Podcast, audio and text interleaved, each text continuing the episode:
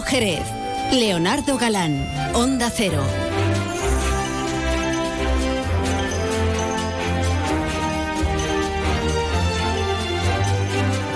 ¿Qué tal amigos? Muy buenas tardes. Hoy es miércoles 25 de octubre y comenzamos aquí una nueva edición de Más de Uno Jerez. Los saludos cordiales como siempre de Leonardo Galán, que va a estar encantadísimo de acompañarte hasta las 13 y 35 minutos de la tarde.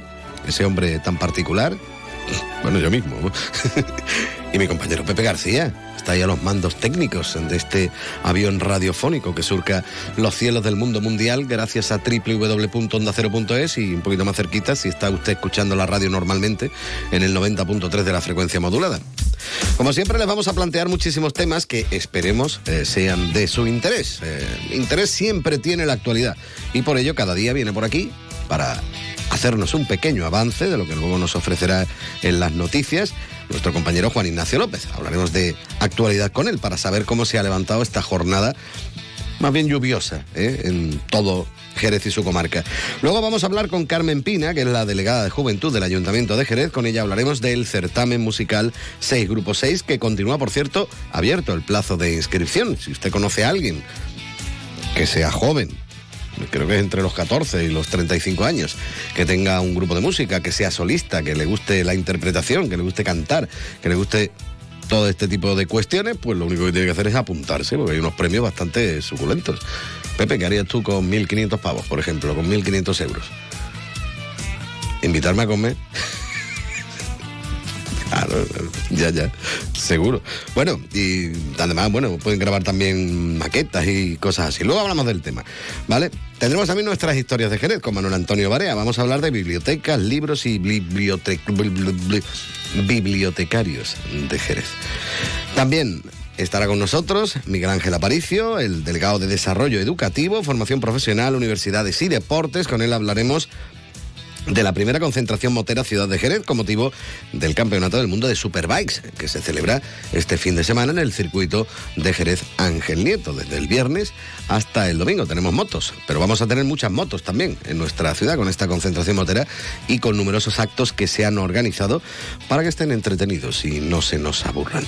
Dicho esto, ¿cómo van a estar los cielos de cara a las próximas horas? Pues como siempre les vamos a preguntar a nuestros amigos de la Agencia Estatal de Meteorología. Y ahora la información meteorológica con el patrocinio de Alvariza Motor. Buenas tardes, hoy tenemos cielos con intervalos nubosos acompañados de precipitaciones que son más intensas en Grazalema. Las temperaturas suben de forma generalizada y alcanzan 24 grados en Cádiz y el viento es de poniente más intenso en el estrecho. Mañana el cielo estará nuboso con brumas y precipitaciones débiles. El viento será del oeste más intenso en el litoral y las temperaturas se mantendrán con pocos cambios salvo las máximas del área del estrecho que subirán. Se marcarán 24 grados en Cádiz y 23 en Algeciras y en Arcos de la Frontera. Es una información de la Agencia Estatal de Meteorología.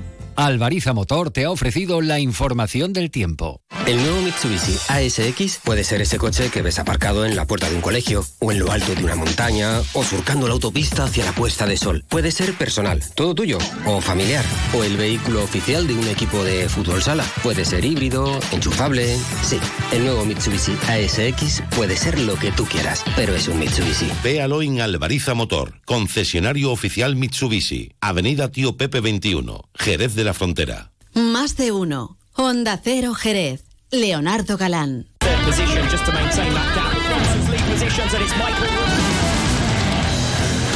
El Mundial de Superbike vuelve a Jerez. Del 27 al 29 de octubre, vente a vivir la última prueba de la temporada de Superbike y Super Sport.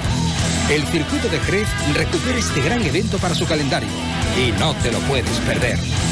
Mundial de Superbike. Del 27 al 29 de octubre en el circuito de Jerez Ángel Nieto.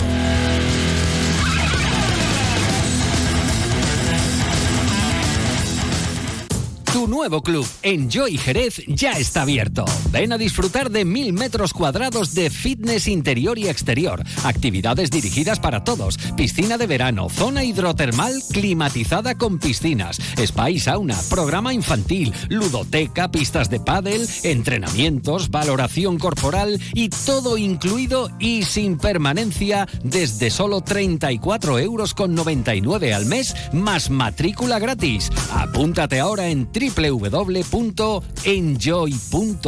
barra Jerez. Últimas plazas.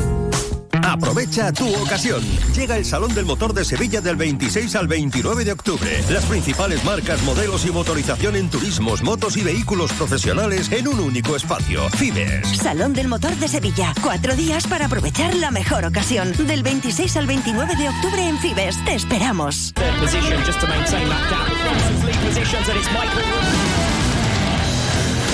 El Mundial de Superbike vuelve a Jerez. Del 27 al 29 de octubre, vente a vivir la última prueba de la temporada de Superbike y Super Sport. El circuito de Jerez recupera este gran evento para su calendario y no te lo puedes perder. Mundial de Superbike. Del 27 al 29 de octubre en el circuito de Jerez Ángel Nieto.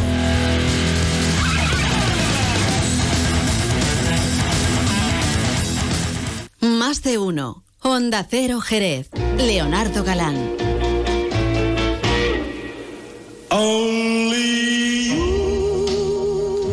El caso de esta canción es, es curioso, ¿eh? Esto lo, lo grabaron los Platters, bueno, la canción es de los Platters, lo grabaron el 20 de mayo del año 1954, pero no mm, se publicó esa grabación. Y no fue hasta el año siguiente, cuando ficharon por otra discográfica, que la volvieron a grabar y dieron el pelotazo. Only You. Bueno, se llama la canción realmente Only You and You Alone. Solo tú y tú solo. ¿Vale? Lo que pasa es que todo el mundo la conoce por Only You. Venga, dale un poquito, Pepe. Ahí Only You.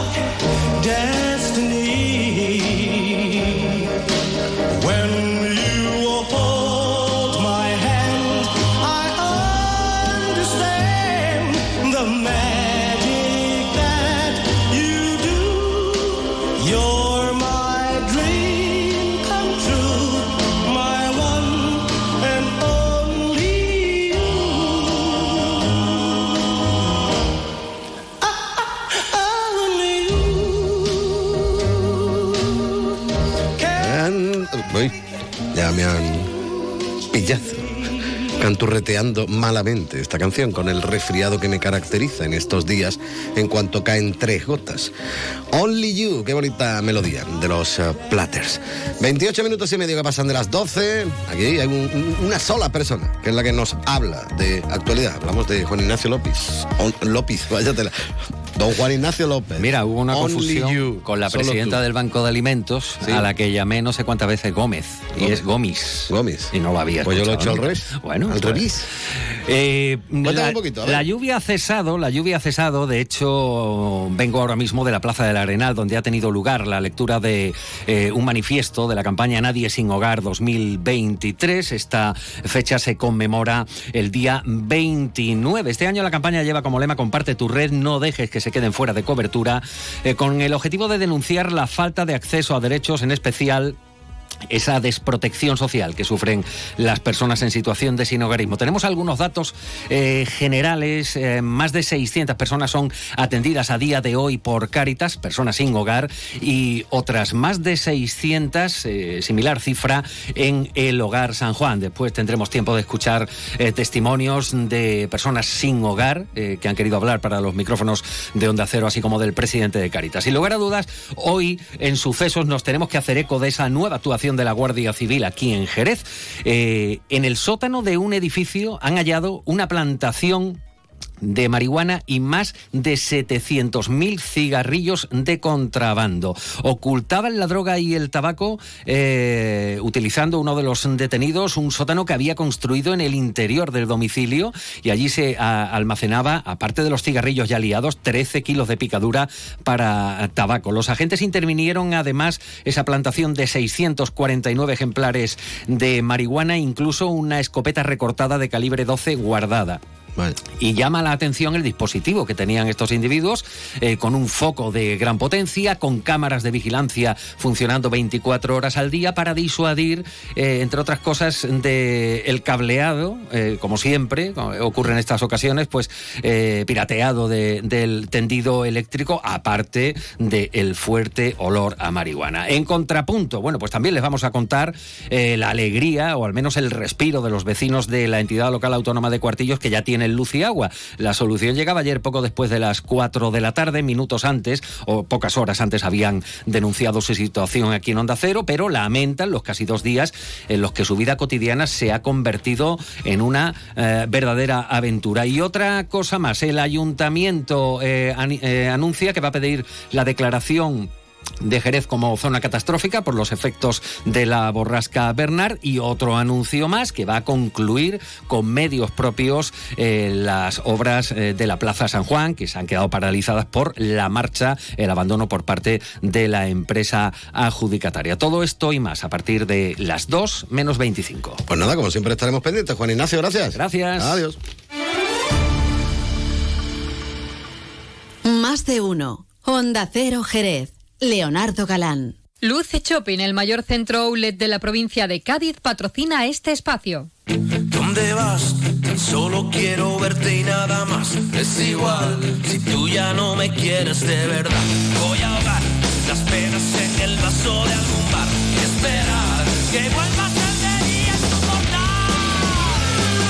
Bueno, vamos a continuar, ya lo saben, en la sintonía de Onda Cero Jerez, en este 90.3 de la frecuencia modulada que tanto nos gusta, que tanto nos divierte y que tanto nos entretiene.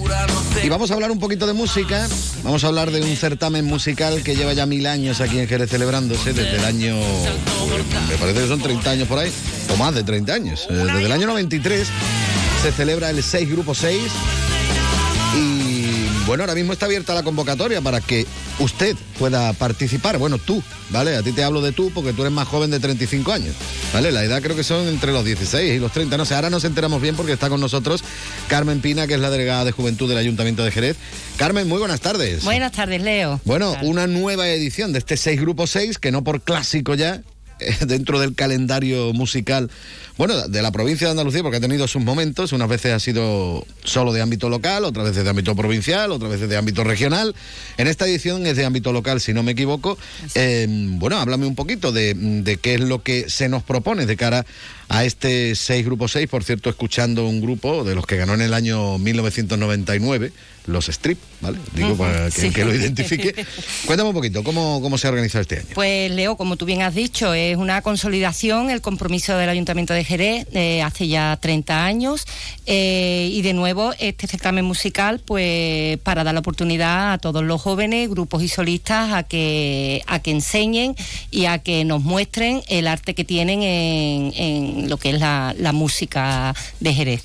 Así que, que bueno, para ello mm, la sala Paul va a estar disponible, el- digamos la convocatoria está abierta, eh, era pa- hasta final de octubre, se va a dar un poco más de plazo para, para aquellos que se queden un poquito aletargados. Rezagados. Eso es, que, Eso que suele se, an- pasar también. que se animen, sí, somos muy, muy de eso, ¿no? De dejarlo todo hasta el final, pero luego, bueno, los jóvenes siempre responden, creo que es una oportunidad eh, única para, para que ellos se den a conocer y también, bueno, pues porque allí va a haber profesionales que, que van a estar pues mirando, observando, escuchando y que tienen una oportunidad pues para, para hacerse su, su caminito en, en lo que es la música.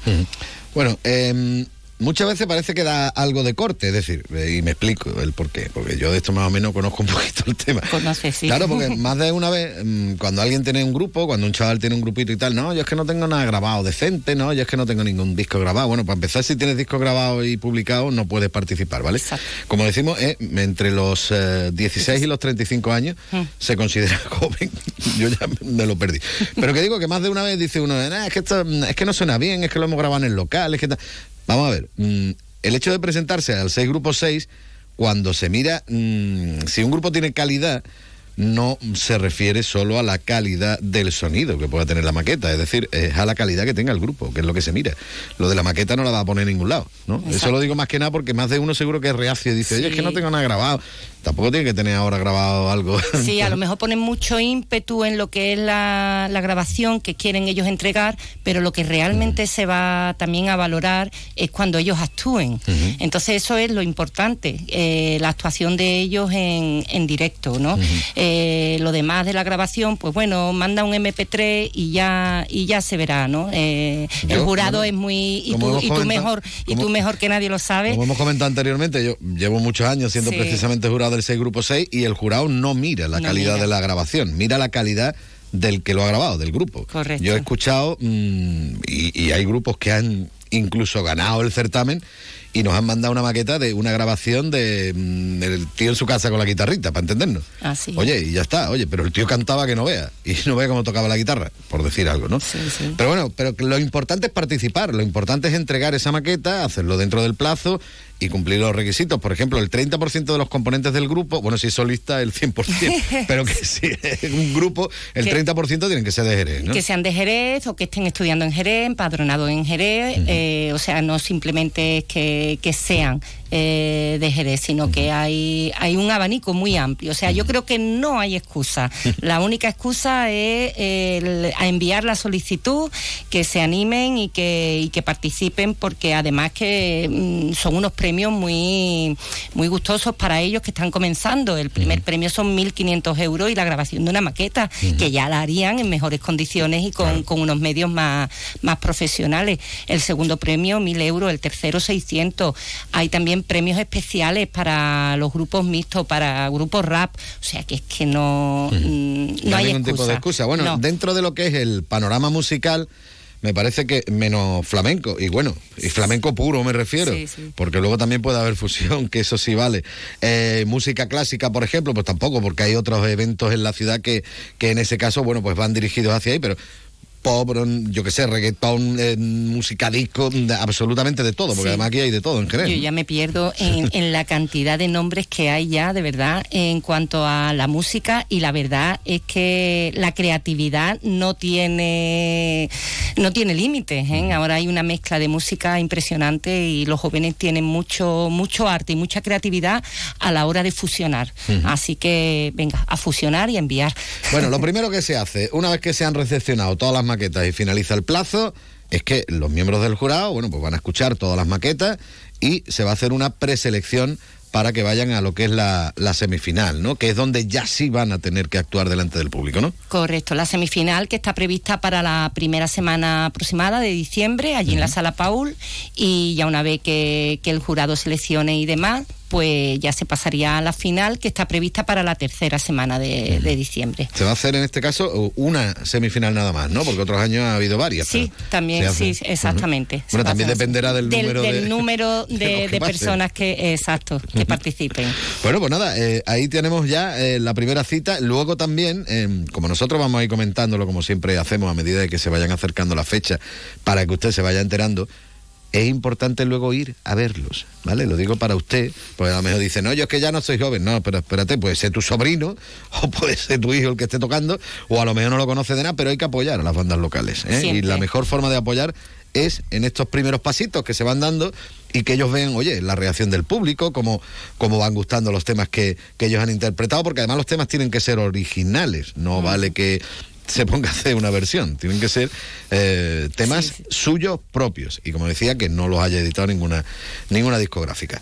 Esto por un lado, el 6 grupo 6, ¿vale? Que nosotros ya iremos avisando cuando son las fechas, los grupos incluso algunos que otros pues iremos charlando con ellos, que también nos gusta hablar con, con los chavales Y luego, bueno, este fin de semana, si no me equivoco, tenemos una cosa muy chula y nueva además, ¿no? Que es el Rabanito mm, Festival. Esto, esto que es lo que es, a ver, nos Bueno. vamos a hartar rábanos.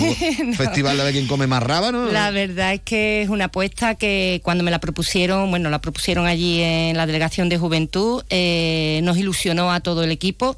Eh, es para esta, este festival, es para el 11 de noviembre. Ah, el 11 de noviembre, vale, todavía ¿vale? tenemos tiempo. O sea que todavía hay tiempo. Es una apuesta entre empresas locales, jóvenes, eh, emprendedores y unida a la tradición y a las costumbres de Jerez. Eso es lo más bonito que, que puede haber, ¿no? Esa fusión. Entonces son tres empresas, Gloria Vendimia, Mantequería La Espartero y Alvariza en Las Venas, que se han unido y van a hacer la fusión, ya te digo, el tema del vino, el mosto, eh, vino de la tierra, el mosto con eh, la gastronomía tradicional, como es el ajo, y de ahí viene el rabanito, ajo con rábano, eh, la berza, eh, y como dicen ellos en, en el cartel, y muchas más cositas que la dejan ahí en puntos suspensivos, porque la verdad es que, mm, que, que, bueno, que tienen mucho gancho y lo están promocionando muy bien. Además, eh, tenemos a la TikToker, a Sandra Morales, que va a hacer un tour por Jerez. y, y bueno, comercio también local. Se van a poner distintos talleres de, de jóvenes que están empezando y que quieren mostrar su, su comercio, su artesanía local y demás. Así que, no sé, es muy como diría yo, es una manera de que a los jóvenes, a los jóvenes de Jerez, a los jóvenes emprendedores se le dé la oportunidad eh, y se le abra la sala Paul para que ellos muestren todo su, su arte. Y también va a haber música. Y música, por supuesto, perdón, perdón, la música también. O sea, si es que, Es que si- es que han hecho de todo, han hecho de todo. La de música que, que, bueno, que hay varios grupos, pero Maui también actúa, o sea, que es que eh, va a ser un día muy, muy bonito. Vamos a tener una berza buena, eh, con todos los ingredientes necesarios para que esté buenísima. ¿no? totalmente, Eso sí, es lo sí, suyo. Bueno, y ahora viene Halloween, Halloween, Halloween, One One, ¿no? Porque estamos, eso sí estamos cerquita ya, ¿no? Estamos ahí a, a punto de este caramelo. fin de semana, Leo. Este fin de semana ya, ya bueno, eh, es el fin de semana de Halloween. eh, coge el fin de semana con lo que es eh, el puente y va a haber actividades tanto en Jerez como en las barriadas rurales. Mm, en la sala Paul se va a hacer lo que es el pasaje del terror, un pasaje que va a estar ambientado en las películas de Insidious y la verdad es que está muy bonito. Va a ser como un estilo escape room, tienen que buscar acertijos, tienen que pasar a distintas salas, todo ambientado evidentemente con el máximo terror y el máximo... Que, que eso ya a mí me, mm, me, me pone un poquito... Ese día te porque- vas a dar una sí, vuelta por ahí. Sí, ese- ese- me- voy a, a saludar y voy a, a decir que bien, que lo paséis muy bien, invitar a todo el mundo, pero de puerta para, para afuera. Para eso soy muy respetuosa. Después también el día 31 en el centro de Jerez va a, va a ser el desfile, el desfile de Halloween, un desfile adaptado a, bueno, a lo que el público joven infantil quiere, que salgan a la calle, que disfruten, que se disfracen. Invito a todo a, a todos los jerezanos y jerezanas a que se disfracen y a que participen de, de este día para que sea un ambiente lúdico, festivo de, de Halloween. También se va a intentar eh, ameni- amenizar o decorar con, con luces. Bueno, pues ya veremos. Cositas así también que, que vamos a ir eh, ambientando la, la ciudad. Después también el día 1 en el zoo. También va a haber actividades para, para los más pequeños, para las familias, para todos. Eh, se le va a llamar un zoo de miedo, en lo que van a participar distintos grupos y además va a haber muchas actividades y ya te digo en las barriadas rurales pues también van a hacer su, eh, sus actividades con meriendas y demás para que nadie quede sin, sin que pueda disfrutar de, de, de esta fiesta. Sí, señor, y todo el mundo bailando Ey, con Michael Jackson. Eso es, eso es. Bueno, pues sobre todo diversión, que es lo que, que es lo que se busca y, eh, y pasarlo bien. Yo no soy muy de Halloween, bueno, no era muy de Halloween, pero yo todo lo que sea una fiesta me parece a mí que mm, merece la pena. Eso es Que importante. decía inglés glosado, que me da igual. Ya está. Que hay que pasarlo bien y los chavales se lo pasan estupendamente. Totalmente. pedir los caramelitos y todo esto. Oye, pues muy bienvenido que sea. Halloween, que también lo tenemos aquí ya a las puertas. Carmen Pina, ya sabes que el tiempo aquí es, eh, vamos, no oro, eh, mm, es muy corto todo siempre. Delegada de Juventud del Ayuntamiento de Jerez. Muchas gracias por haber Gracias estado con a ti, nosotros. Leo, siempre. Y recordar a los grupos de música que está abierto lo del Seis, 6 grupo grupo 6, que no se Vamos, olvide. Venga, vamos. a participar todo el mundo, venga.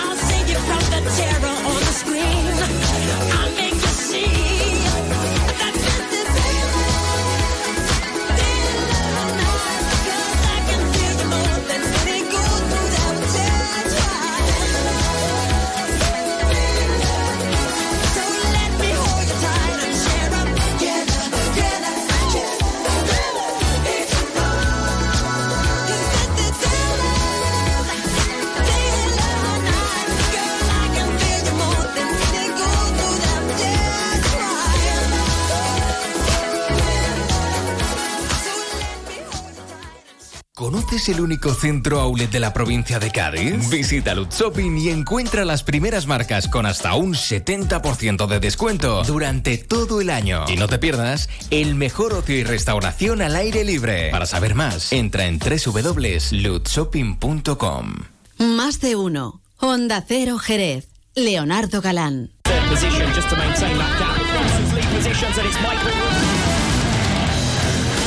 El Mundial de Superbike vuelve a Jerez. Del 27 al 29 de octubre, vente a vivir la última prueba de la temporada de Superbike y Super Sport. El circuito de Jerez recupera este gran evento para su calendario y no te lo puedes perder. Mundial de Superbike.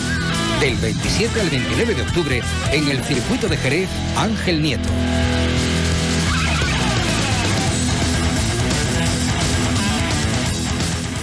Descubre el otoño en las Dunas Shopping. Todas nuestras firmas se visten de colores y tendencias y te invitan a inspirarte en nuevas rutinas y divertirte en familia. Ya estamos listos para una temporada llena de colores y las mejores propuestas. Las Dunas Shopping da la bienvenida al otoño. Síguenos en nuestras redes sociales para estar al día de las aperturas de las nuevas firmas, de los eventos y sorteos. Nuestro objetivo es conseguir un Jerez más limpio. La ciudad necesitaba una mejora en materia de limpieza y hemos reforzado el servicio estos meses con un plan especial. Ahora te pedimos que nos ayudes en el reto de mantener limpia nuestra ciudad. Ayuntamiento de Jerez. Más de uno. Honda Cero Jerez. Leonardo Galán.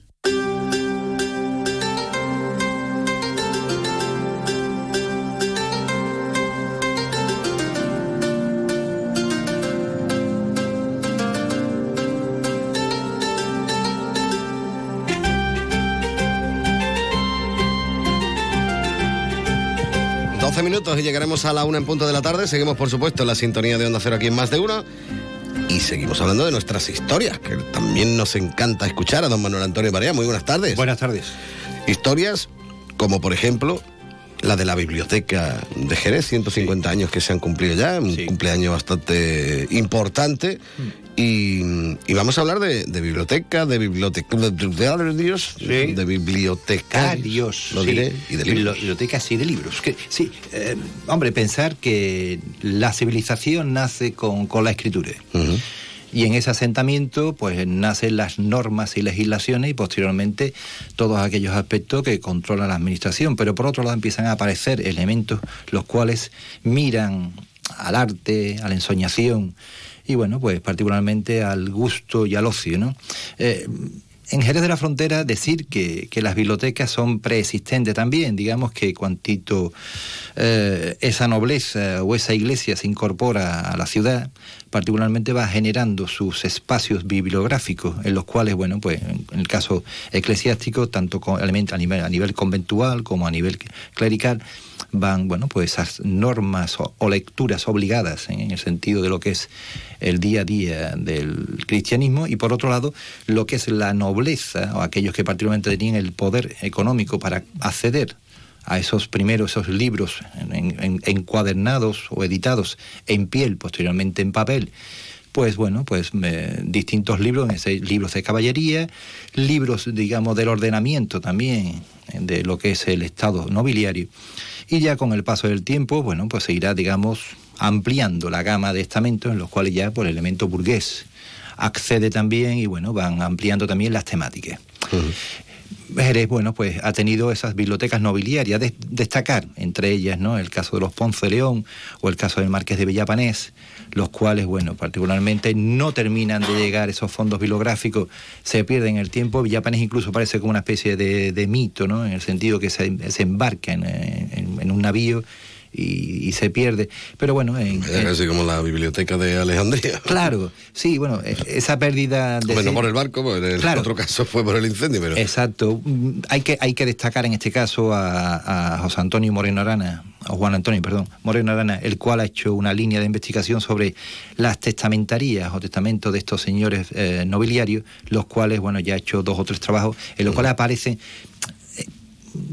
ciertos números o títulos que se pueden, digamos, localizar en el tiempo y en el espacio. Es, complicado.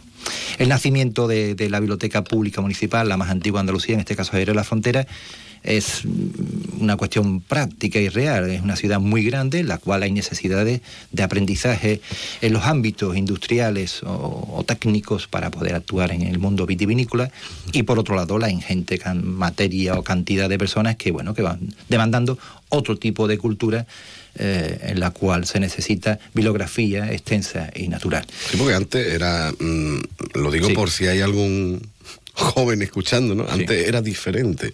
Eh, si tú, por ejemplo, querías conocer algún tema en particular, tenías que ir a la biblioteca porque tú no ibas a tener mm, 400.000 enciclopedias, mm, 700.000 Sí. tomos y tal. Entonces, podías ir a la biblioteca y a lo mejor encontrar eh, sobre esa temática muchísimo más material, ¿no? Totalmente. El- el- la existencia de bibliotecas públicas es la existencia de una cierta accesibilidad a la cultura.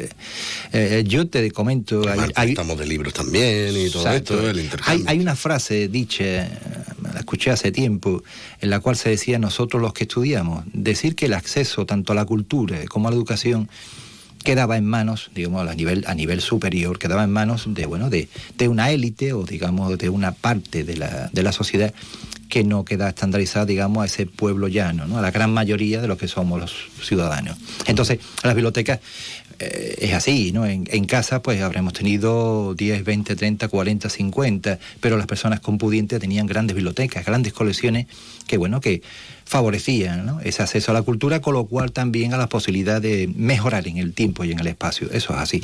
Bueno, pero bueno, estamos hablando que hace ya 150 años ya Jerez tenía su biblioteca pública y accesible, en lo cual tenía unas colecciones que con el paso del tiempo, y esas son las curiosidades que tiene esta biblioteca, bueno, pues se va incrementando. Entre ellas hay que hablar de la desamortización que afecta a Jerez de la Frontera, en el cual se manumiten elementos y entre ellos desde... Se manumiten que... Manumitir, digamos, es apropiarse por parte del Estado de elementos privados, ¿no? Eh, en este sentido, de, de propiedades que estaban en manos de la Iglesia, entre ellas, pues, esculturas, retablos, pero también elementos bibliográficos, ¿no?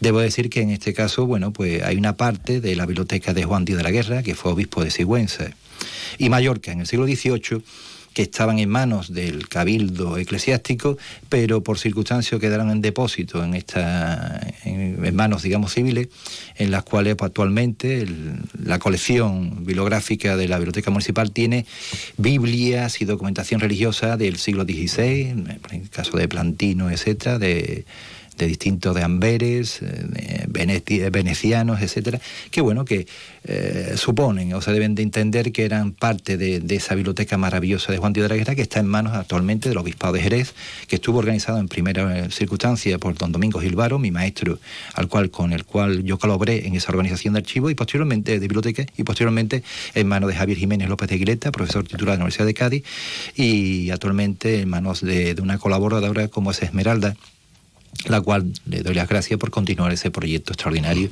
en el cual debo decir que incluso hay eh, libros manuscritos árabes del siglo XIII como incunables, etcétera, etcétera. Qué bueno. Bueno, y las bibliotecas que han cambiado mucho a lo largo de la historia, no solo Claro. de la época de hace 150 años, sino de, por ejemplo, hace 30 años, cuando Sí. podía acercarme yo, al día de hoy, o hace Claro. dos años, El- prácticamente. El, ¿no? cambio básicamente es la cantidad de materiales que están online, ¿no? El cual. Y para lo que se utilizan también, porque ya no es lo Exacto. mismo que antes. Claro, eh, yo debo decirlo, digo públicamente, las bibliotecas han muerto, viva las bibliotecas. Tenemos que hacer una redefi- rede- de redefinición de lo que debe ser el uso y el abuso de estas instituciones. Eh, el acceso a las colecciones bibliográficas a nivel referencial es tontería.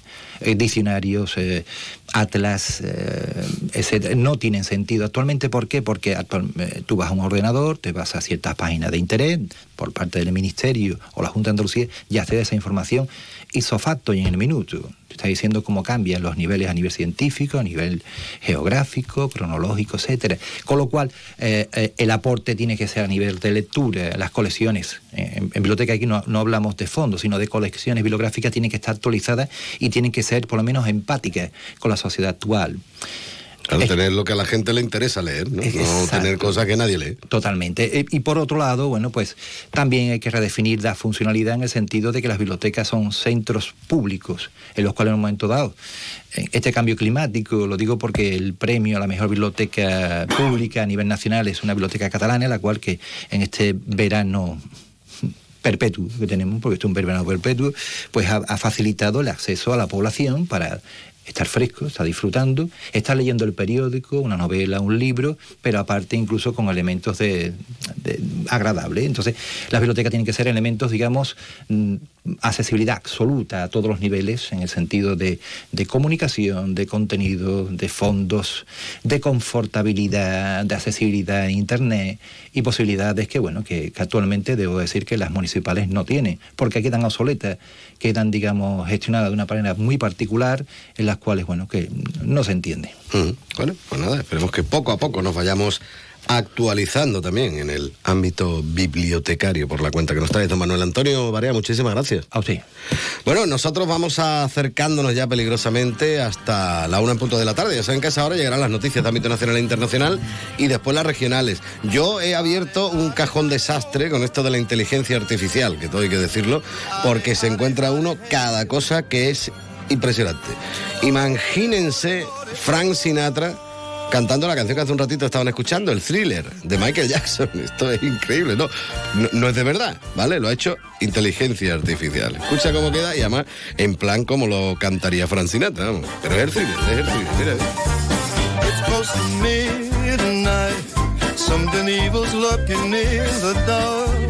Mm. Under the moonlight, you see a sight that almost stops your heart.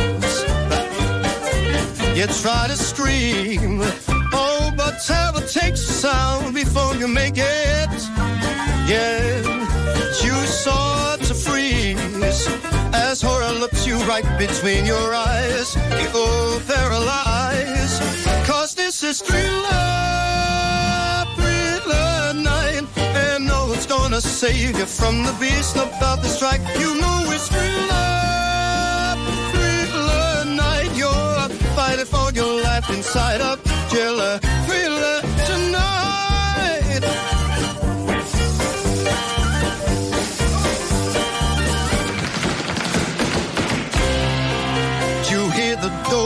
slam, realize there's nowhere left to run. Oh, you feel the cold hand and wonder if you'll ever see the sun. You close your eyes and hope that this is just imagination.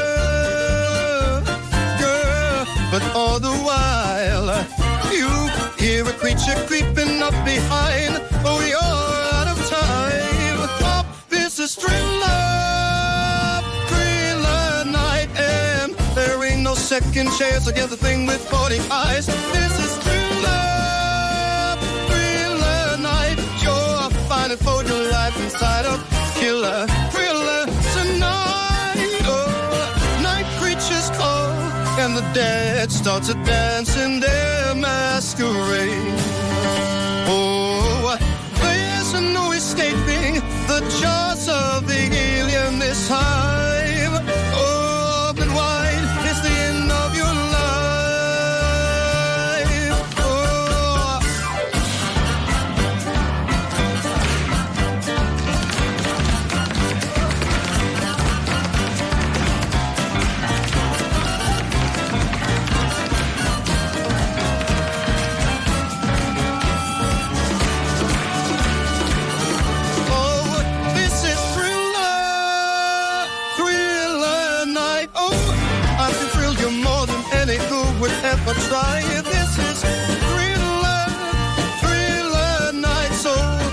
Me hold you tight and share a thriller, thriller. This is thriller, oh, thriller tonight. Girl, I can thrill you more than any fool would ever try. This is thriller, oh, thriller tonight. Girl, let me hold you tight inside a thriller, killer. Es la una de la tarde, mediodía en Canarias.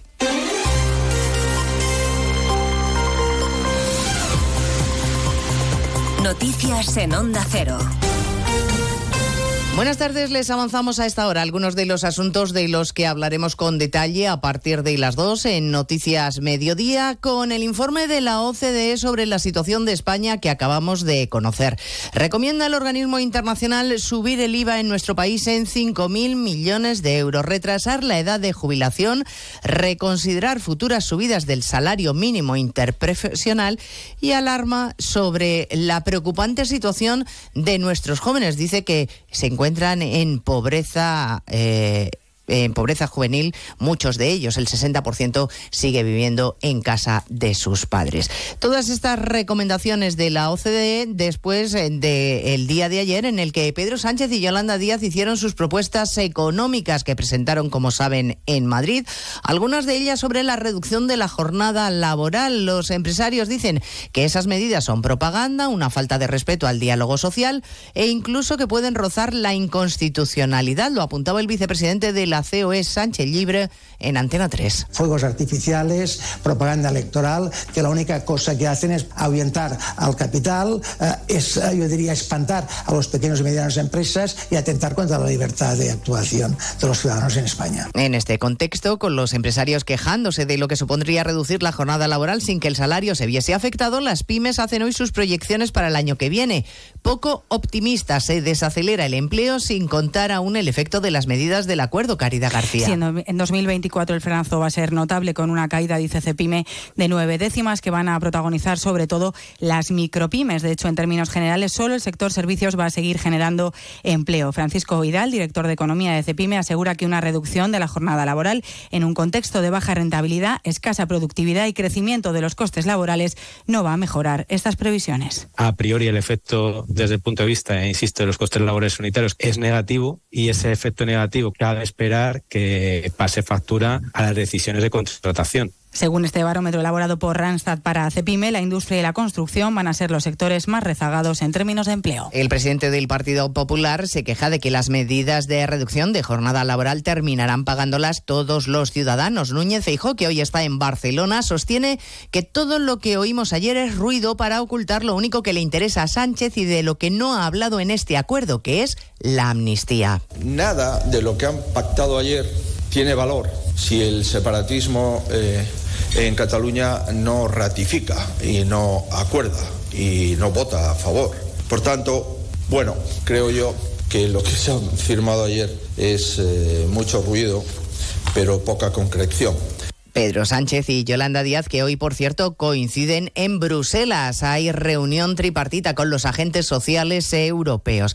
A partir de las 2 de la tarde hablaremos de ello y también del enfado de Israel con el secretario general de la ONU por decir ayer esto. Es importante reconocer también que los ataques de Hamas no surgieron de la nada, pero los agravios del pueblo palestino no pueden justificar los atroces ataques de Hamas, y esos atroces ataques no pueden justificar el castigo colectivo del pueblo palestino. Israel considera que Guterres ha justificado los crímenes de Hamas, ha pedido la dimisión de Guterres y no expedirá avisados a los representantes de la ONU. Las agencias humanitarias advierten de que esta noche tendrán que detener sus operaciones porque no hay combustible. Más de un tercio de y los hospitales están cerrados según Naciones Unidas. Los ataques sobre Gaza no cesan en respuesta al atentado de Hamas en el que Israel ha implicado directamente a Irán. La acusación es del portavoz del ejército. Irán ayudó directamente a Hamas antes de la guerra, con entrenamiento, suministro de armas, dinero, conocimientos tecnológicos. Incluso en estos momentos, la ayuda iraní a Hamas continúa en inteligencia y agitación en redes, en estímulo en todo el mundo, en incitación contra el Estado de Israel. La llegada de migrantes a las islas va camino de superar las cifras de la crisis de cayucos de 2006, cuando arribaron a Canarias más de 31.600 personas. Continúan desembarcando personas de las pateras, las dos últimas en el Hierro, Canarias. Gustavo de Dios. Hasta hoy se han rescatado más de 27.800 personas a lo largo de este 2023, contando los dos últimos grupos localizados en la tarde de ayer cerca del Hierro, uno de ellos con un fallecido. A este ritmo, esta sería la peor crisis humanitaria registrada en las costas de Canarias desde que se inició la llamada Ruta Canaria en el año 94, cuando llegó la primera patera con dos migrantes hasta Lanzarote. Los puntos clave son 2020, el año 2021 y el 2006. Ese año llegaban 31.678 migrantes a Canarias. La Erchancha busca a una mujer víctima de violencia machista. Estaba en un centro tutelado junto a su bebé y desaparecieron los dos tras salir a pasear. Redacción en San Sebastián, Andoni Amadoz. La hipótesis principal es que habrían abandonado el centro premeditadamente y sin coacciones por parte de su expareja de 25 años y origen magrebí sobre la que pesa una orden de alejamiento. Según deslizan fuentes policiales, la Archainza no habría enviado ningún agente de paisano a vigilar a la joven de 20 años de Europa del Este que salió con su bebé de 10 meses el sábado por la tarde y terminó subiéndose al Audi A3 negro de su agresor. Ya se ha enviado el aviso de desaparición a toda Europa. En 55 minutos les contaremos toda la actualidad de esta mañana de miércoles 25 de octubre. Elena Gijón. A las 2, Noticias Mediodía.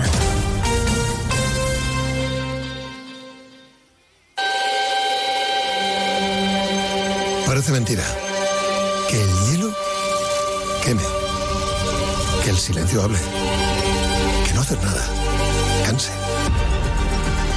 O que ser plural sea algo singular. Porque gente dispuesta a respetar todas las opiniones no se ve todos los días pero sí se puede escuchar. Parece mentira que sea verdad. Onda Cero, tu radio.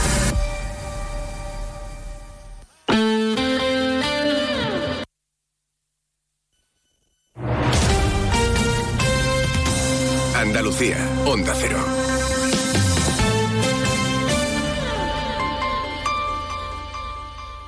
A que esta cuña se escucha mejor así que... Así. Lo bueno, si es de cerca, es mejor. El 26 de octubre a las 11.30 horas, en la sede de Sevilla City Office, en el Paseo de Marqués de Contadero, cuarta edición de las Jornadas Republic, dedicadas esta vez al valor de la cercanía y la proximidad para la publicidad andaluza. Compartiremos experiencias y tendencias de medios, agencias y anunciantes. Organiza AEPS con el patrocinio de la Junta de Andalucía. Salón. Gotera. Todo seco. Es muy simple asegurarse con el Betia. Simple, claro, el Betia. Sobre todo, Onda Cero Andalucía.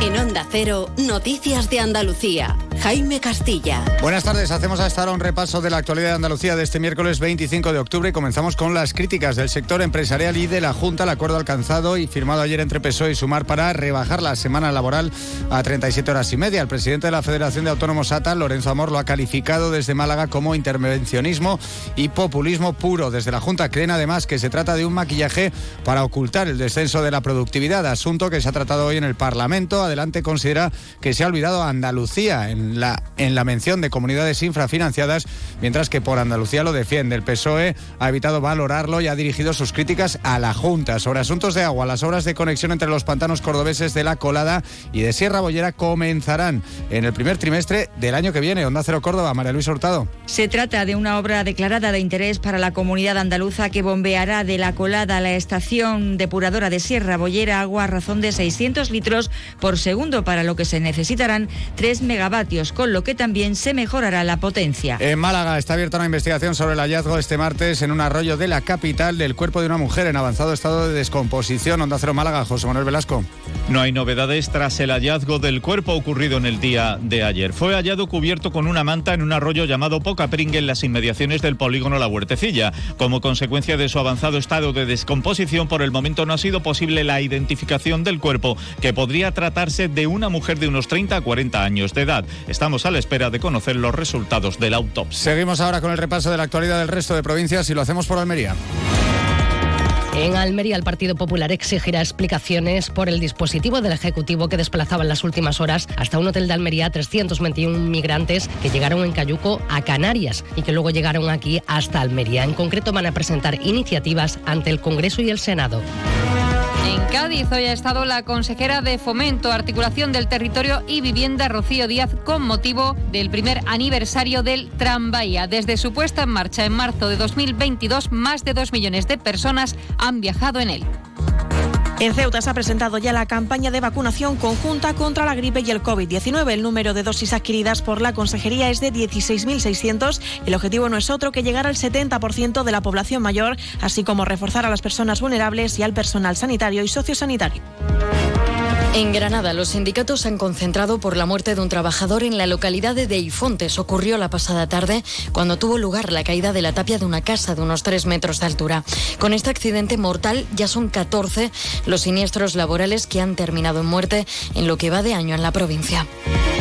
En Huelva, las organizaciones agrarias anuncian movilizaciones para el próximo 15 de noviembre con el lema Agua para el campo, alimentos para el mundo, en contra del recorte del 50% del agua para el riego acordado por la Comisión de Sequía del Tinto Odiel Piedras. Aseguran que esta reducción supone una catástrofe para el sector. En Jaén, la red de albergues para temporeros abrirá entre el 13 y el 24 de noviembre en función de las necesidades. En total serán 550 plazas distribuidas en 15 albergues existentes en otras tantas localidades de nuestra geografía provincial. Y en Sevilla, la Fiscalía de Medio Ambiente ha presentado una querella contra la Casa de Alba por un presunto delito contra el medio ambiente debido a la existencia de ocho pozos ilegales en una finca de su propiedad en el municipio de Aznalcázar. El juez de instrucción de Sanlúcar la Mayor ha citado a declarar a la duquesa de Montoro, Eugenia Martínez de Irujo. Más noticias de Andalucía a las 2 menos 10 aquí en Onda Cero. Onda Cero. Noticias de Andalucía.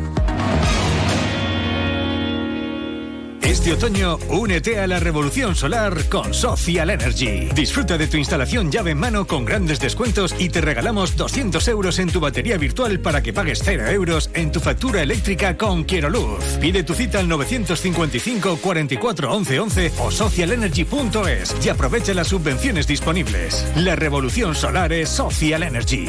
Nos encanta viajar, nos encanta Andalucía. ¿Te vienes a conocerla? Iniciamos nuestro viaje cada miércoles a las dos y media de la tarde y recorremos Andalucía contigo. Gente Viajera Andalucía, un programa de turismo, actualidad, gastronomía, tradiciones y buen humor en Onda Cero. Con la colaboración de la Consejería de Turismo, Cultura y Deporte de la Junta de Andalucía. Te mereces esta radio. Onda Cero, tu radio.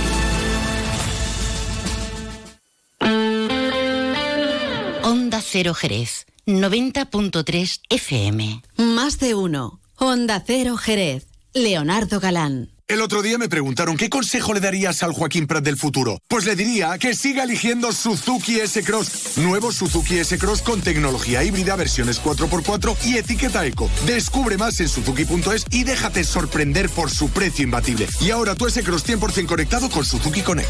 Suzuki S-Cross. Cross the line. Véalo en Alvariza Motor, concesionario oficial Suzuki. Avenida Tío Pepe 21, Jerez. Tu nuevo club, Enjoy Jerez, ya está abierto. Ven a disfrutar de mil metros cuadrados de fitness interior y exterior, actividades dirigidas para todos, piscina de verano, zona hidrotermal climatizada con piscinas, spa y sauna, programa infantil, ludoteca, pistas de pádel, entrenamientos, valoración corporal y todo incluido y sin permanencia desde solo 34 euros con 99 al mes más matrícula gratis. Apúntate ahora en www.enjoy.es barra Jerez. Últimas plazas.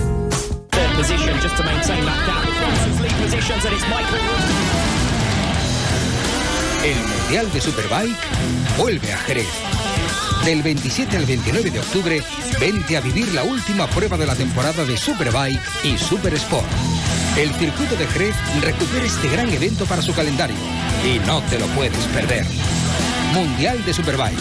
Del 27 al 29 de octubre en el circuito de Jerez Ángel Nieto.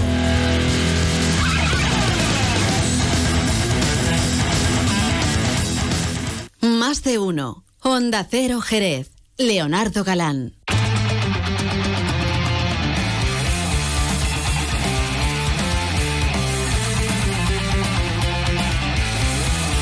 No vamos a hablar ni de pesca, ni de agricultura, ni nada de esto. Hombre, ya saben que yo cuando pongo aquí, cuando me dejan, como digo yo, poner un poquito de rock así cañero, porque vamos a hablar de motos.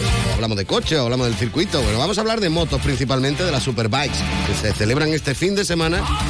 Y en torno a ese evento, bueno, pues gira la primera concentración motera Ciudad de Jerez. Hemos elegido este, este tema musical, una recomendación de nuestro amigo Oscar, con los Storm the Ones. Ellos son griegos, ¿eh? Fíjate tú cómo lo montan. The Seventh Day. Bueno, para hablar un poquito de estos temas, eh, está con nosotros José Ángel Aparicio Él, como digo yo, es multidelegado, es decir, él lleva el tema de desarrollo educativo, formación profesional, universidades y también deporte, por eso está con nosotros. José Ángel, muy buenas tardes y bienvenido. Buenas tardes, Leo. Gracias por, por, esta invitación. Faltaría más, ni mucho menos. ¿eh? Tenemos ganas de conocer cositas que se van a hacer porque ya la pasada semana estuvimos hablando aquí en el programa precisamente de esos conciertos que se han organizado para el sábado, pero hay muchísima actividad en torno a esa celebración de lo que es la primera concentración motera Ciudad de Jerez y de lo que son las Superbikes y lo que supone para la ciudad, ¿no? Efectivamente. Y además tenemos que recordar una cosa importante. Esta primera concentración motera Ciudad de Jerez está dedicada, va a beneficio de la lucha contra el cáncer de mama. ¿eh? Una situación también anómala que ocurre muchas veces en la vida y desde los distintos ámbitos de la ciudad, deportivos, sociales, educativos, pues intentamos apoyar. ¿eh? Eh, esta concentración motera es, la primera, es la primera que se va a hacer.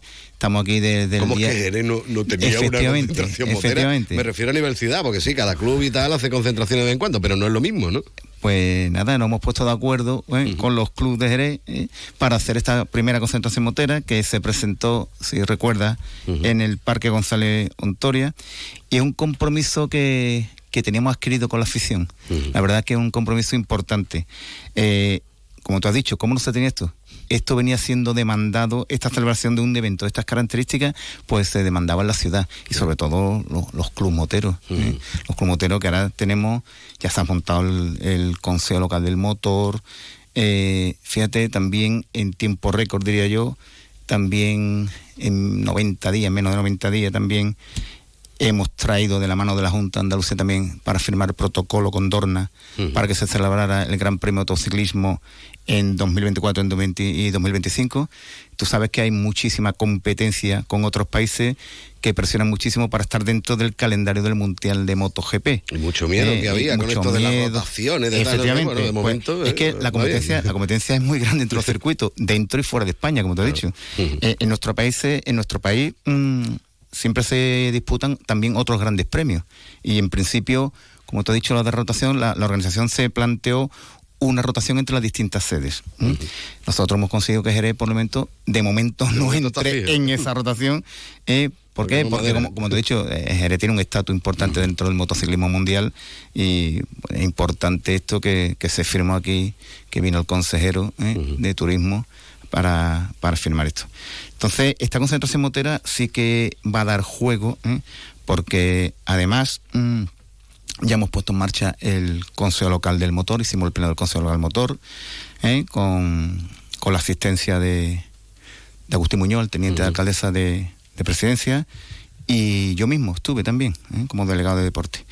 Y además, fijaros, mmm, en esa Consejo Local del Motor donde se hablen todo lo relacionado con el mundo del motor aquí en la ciudad, que es importante, estaban todos los clubes, ¿no? ¿Eh? Faltaban cuatro o cinco, creo que faltaron. Estaban los Nini, uh -huh. el motoclub de La Barca, el eh, Sugar Racing, eh, Cherokee, la Federación de Unión de Motoclubes uh -huh. Los Legítimos, eh, Cerdo Ibérico, el Real Automóvil Club de Jerez, importante, la Asociación de Vehículos Clásicos, eh, Siente Motor, Navarro de Hermano, todo, estaban todos, no, no se me olvidan, tengo, de momento tengo memoria, pero sí me gusta porque que, que son, todos tienen su sitio, eh, el CBR 1000F, el Scooter Club Sur, el Motoclub Gerzano, el Motorista, el Motoclub sin gasolina y bueno, estuvimos también los grupos municipales en ese pleno que esto va eh, del PSOE, de, del PP y de, y de Vox. Entonces, importante esta primera concentración motera. Como hemos dicho, a beneficio de la Asociación Española contra el Cáncer. Entonces tiene un carácter solidario. Uh -huh. Y además, como tú ya sabes bien, va a incluir entre muchos atractivos, pues qué, mercadillo, DJ, actuaciones de grupos musicales, rock, zona de food trucks, exposición de motos antiguas, eh, visita a la Real Escuela ¿eh? uh -huh. y una convivencia grande. Eh, empieza eh, el viernes por la tarde, ¿no? Uh -huh. El viernes en, en, la sala bambú, eh, diríamos que es la fiesta motera de, bienvenida, de bienvenida. Sala Bambú donde habrá actuaciones musicales. Y ya el sábado, el sí, sábado, porque, voy a decir una pequeña cosita. La sala Bambú, eh, en principio era donde se iban a celebrar todos los conciertos y tal, cuando se estaba pensando, pero claro, dijeron, espérate un momento, porque son chorrocientos mil los motoclubes que han confirmado su asistencia. Esto ya era muy grande y entonces decidiste, mira, espérate, vamos a poner el González Ontoria a disposición. Porque va a haber zona de acampada, va a haber, vamos, que va a haber un montón de cosas interesantes y chulas, ¿no? Efectivamente.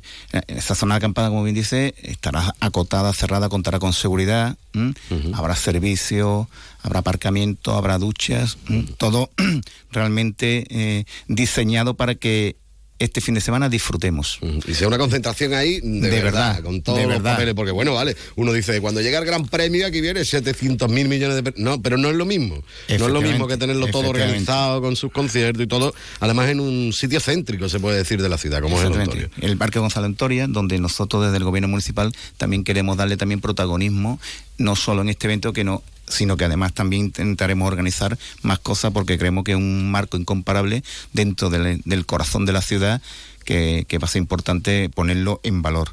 Ahí, como tú sabes, ahí va a estar eh, los conciertos, la restauración, la exhibición de las motos, la exposición, va a haber sorteo, va a haber mercadillo, pero empieza el sábado 28 a las 11 de la mañana, ¿eh? en la apertura de la concentración de las motos clásicas. ¿eh? Entonces es importante. Luego tendremos a las 12 exhibición en, pista de las motos clásicas. Esto ya en el circuito. Eh, efectivamente. Eh, a la una, la salida al circuito. Tenemos la ruta motera, importante a las cuatro y media de la tarde, eh, del parking exterior del circuito, vuelta a la pista del circuito. exhibición en la pista de las motos clásicas a las seis. A las siete en pista de la especialidad de Stun a las 8 menos cuarto entregaremos unas placas de reconocimiento, entrega de placas, y a partir de las 8, actuación musical del grupo En Vilo. A las nueve y media también habrá entrega de placas de reconocimiento. Y a las 10 menos cuarto, eh, eh, cuando tú te estás preparando con tu grupo, eh, que aproximadamente son las 10 menos cuarto, 10, va a actuar tu grupo musical Decum, ¿no? Y acabará con a las 11 y cuarto por ahí con el grupo Insomnio efectivamente. Falta de sueño, vamos a tener. efectivamente, vamos a tener. El sábado vamos a tener. cambiar la hora después por la noche. Y después cambiar la hora, además. El cambio de hora. Tenemos una hora más para, para, descansar, ¿no? Tenemos una hora más para descansar. Pero que es importante esta primera concentración, Leonardo. sobre todo que, que, participe ya no solo los moteros, sino también la gente de Jerez. Efectivamente. Que todas estas cosas que estamos hablando son de gratis. Efectivamente, todo esto es gratis. Cuando tú te compres las papeletas para, yo qué sé, la típica tómbola, lo que sea, para los eh, regalos y demás, tú estás ahí aportando eh, tu granito de arena para la lucha contra el cáncer, que es lo, Que es lo fundamental. Efectivamente, y además esto mm, pensamos desde el gobierno municipal que esta primera concentración tiene que ser la semilla de las grandes concentraciones moteras que vamos a organizar aquí en Jerez. Nosotros vamos a seguir el plan director que estamos la que se ha elaborado con motivo del 40 aniversario del circuito de velocidad que será se vamos a conmemorar en el año 2025 y este es uno de los grandes proyectos ¿eh? que tenemos en nuestro gobierno municipal en esta legislatura. ¿eh? Tenemos que hacer que el circuito esté vivo todo el año, todo el año. Entonces, con motivo de los 40 años del circuito en el 2025, vamos a empezar ya a trabajar para hacer una serie de actuaciones en el propio circuito de obra, incluso ya como concentraciones moteras de este tipo. Hmm. ¿Eh? Yo siempre pregunto lo mismo a todos los delegados municipales que me mm, cruzo por el camino aquí en la radio. Mm, se estudia el tema de la Fórmula 1, se, hay esperanza de que algún día pueda volver la Fórmula 1 al circuito de Jerez, no solo los entrenamientos, que eso lo tenemos, gracias a Dios. Eso lo tenemos. gracias a Dios, pero sino ya la, la, competición en sí, porque si está la cosa movida con el tema de las motos en cuanto a circuitos, la competencia que hay, ya en la Fórmula 1 no digo nada, ¿no? Bueno, yo te puedo decir que, que la Fórmula 1 eh, siempre es bueno, es buena opción, siempre es bueno estar a ello pero... Mm, ¿Pero se está trabajando en ello o no? estamos guardando silencio ante posibles negociaciones, ¿eh? ¿Eh? ante posibles negociaciones. Pero sí que es verdad que sería siempre bueno estar a ello pero estamos trabajando en, en silencio por las posibles negociaciones que, que tengamos. Bueno, pues que esas negociaciones vayan y lleven a buen puerto. Bueno, hay que recordar que José Ángel Aparicio, como decía yo anteriormente, aparte de delegado de deporte, también es el delegado de desarrollo educativo, formación profesional y universidades. Bueno, y hay que hablar de, los efectos del temporal, eh, sobre todo en los centros educativos y, bueno, y también en instalaciones municipales, ¿no? Cuéntame un poquito, el eh, domingo, vaya, vaya la que se lió en la ciudad, ¿no? La que se lió en la ciudad, afortunadamente tenemos que, que respirar porque no ha habido daños personales. Porque era domingo, como digo yo. Porque era domingo. Esto ocurre un lunes y a lo mejor estamos hablando de una tragedia importante en nuestra ciudad. Eh, es cierto, eh, hay muchas actuaciones que tenemos que hacer, ya no hemos puesto en marcha desde las distintas delegaciones, como puede ser infraestructura, movilidad, eh, seguridad, educación, deporte, para ver cuáles son los daños que realmente ha traído este, este temporal, que más bien ha sido, como dice ahora la EMED, un ciclón tropical. Eh, nos estamos poniendo en contacto todas las delegaciones, estamos haciendo una valoración de los daños, que son importantes también. Ya nuestra querida alcaldesa ha, dicho que vamos a pedir que, sea eh, zona catastrófica. ¿eh? Entonces estamos trabajando desde las distintas delegaciones sin descanso desde el domingo para evaluar todo esto e intentar lo antes posible pues retornar a la normalidad entre comillas que debe tener una ciudad. Como decimos, algunos centros educativos que se veían afectados, pero luego al final, bueno, pudieron abrir todos el lunes, ¿no? Efectivamente, pudieron abrir todo el lunes porque el servicio que hay que dar también es complicado. Muchas familias con niños pequeños también es difícil mm, que, no, que no asistan al colegio. Habría que garantizar también la asistencia de los alumnos y alumnas a clases, ¿eh? pero con seguridad. Con seguridad. En ciertos centros se habilitaron otras puertas de entrada distintas a las que normalmente entran para porque estaba bien aparecido casi ¿no? en porque algunos casos, en algunos casos no, existía la, había una puerta había un, boquete es cierto pero sí que tenemos que decir que que tanto la Delegación Territorial de Educación como el Servicio de Inspección Educativa han estado en contacto también con nosotros y hemos estado coordinados para, para esta vuelta a clase que se hiciera con la más normal bueno, con la normalidad posible. ¿Y cuándo se puede decir que recuperaremos la normalidad? A ver, tenéis hecho cálculos porque yo sé que siguen trabajando y hay zonas de Jerez que siguen eh, francamente mal, eh, que se ve eh, los árboles todavía por ahí en medio en algunos casos, pero en el, en el tema educativo ¿Cuándo creéis más o menos que pueda estar todo ya normalizado? Porque, bueno, hay algunos centros que se han visto más afectados que otros, con caída de muros, con, eh, bueno, destrozos en las puertas, como, como decías anteriormente. Más o menos para hacernos una idea de qué estamos hablando. Una idea, se está actuando rápidamente. Por ejemplo, en un centro que tuvo un, importante destrozo de Isabel la Católica, eh, automáticamente el mismo lunes por la mañana se limpió la zona, se cortaron los árboles que había, se puso una malla como puerta de entrada, se está trabajando ya en, en ponerla. Y en todos los centros que, que, tenemos estamos trabajando duro para que, si es posible, pues a lo largo de la semana que viene tengan todas las, las instalaciones de forma correcta o normal para poder dar clase con tranquilidad. Mm. Bueno, que también nos preocupaba esta cuestión y queríamos saber un poquito del tema, aparte de la fiesta y el cachondeo que me gusta a mí, con lo de la Superbike y la primera concentración motera, también tenemos que hablar un poquito de, esta cuestión porque, porque preocupa en nuestra ciudad. José Ángel, yo quería agradecerte que hayas dedicado unos minutos a estar con nosotros aquí en Onda Cero. Al final me gusta dejar un minutillo a los invitados por si quieren comentar algo o si nos hemos quedado algo en el tintero que queramos resaltar. Aprovecha que tienes los micrófonos abiertos. Hombre, pues te aprovecho para decirte que que para nosotros es importante la promoción del deporte. La promoción del deporte es un objetivo importante del gobierno de Jerez. ¿El por qué? Porque el deporte es salud, convivencia y bienestar. Entonces necesitamos hacer actividades como esta, concentraciones, ¿eh? hacer más mm, más concentraciones, más actividades de deporte con gente joven, porque ahí se puede inculcar valores, hábitos saludables, compañerismo y convivencia. Y te recuerdo a la ciudadanía que esta tarde tenemos en el Villa Marta, en el Teatro Villa Marta, a las 7 de la tarde, la primera gala de la luz de la Liga Andaluza Inclusiva, ¿eh? que está se la realiza la Real Federación Andaluza de Fútbol. En esta gala va a haber 400 futbolistas inclusivo, con diversidad funcional, de 23 equipos de la provincia de Cádiz. Vamos a participar, vamos a dar premios individuales, premios por equipo y una gala que estará amenizada por varios artistas, entre ellos Antoñito Molina y la Reina Gitana. Sí, señor, Rosario Montoya. Pues nada, estamos muy pendientes. Lo dicho, José Ángel Aparicio, muchísimas gracias. Un abrazo. Gracias, Leonardo.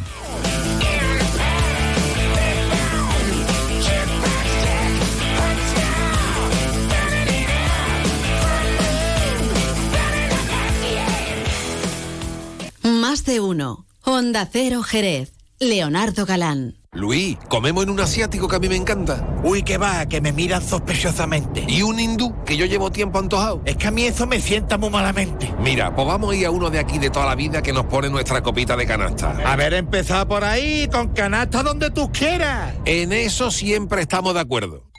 Canasta. No, ni nada. Disfruta con un consumo responsable. El nuevo Mitsubishi ASX puede ser ese coche que ves aparcado en la puerta de un colegio, o en lo alto de una montaña, o surcando la autopista hacia la puesta de sol. Puede ser personal, todo tuyo, o familiar, o el vehículo oficial de un equipo de fútbol sala. Puede ser híbrido, enchufable. Sí, el nuevo Mitsubishi ASX puede ser lo que tú quieras, pero es un Mitsubishi. Véalo en Alvariza Motor, concesionario oficial Mitsubishi, Avenida Tío Pepe 21, Jerez de la Frontera.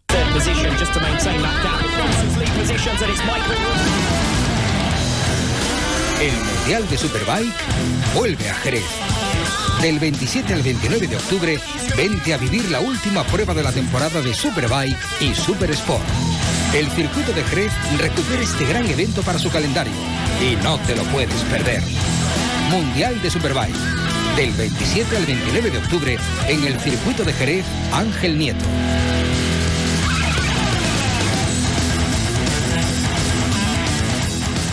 Más de uno. Honda Cero Jerez. Leonardo Galán.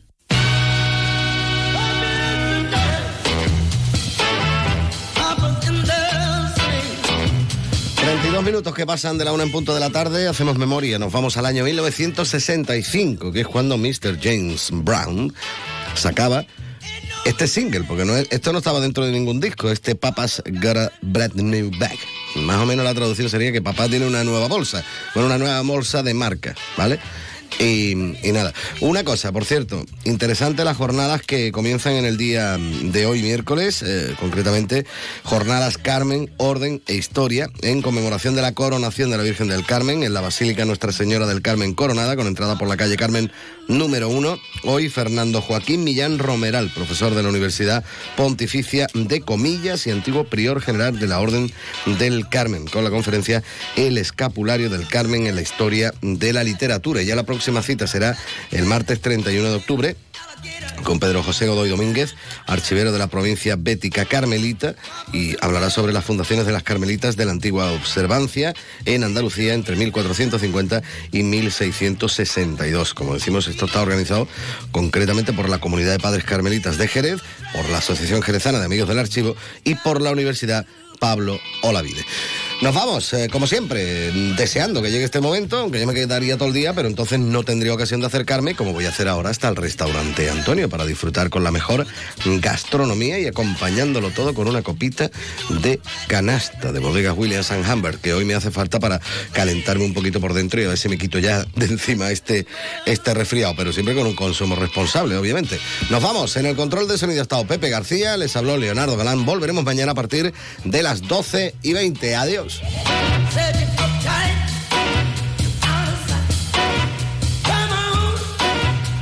on.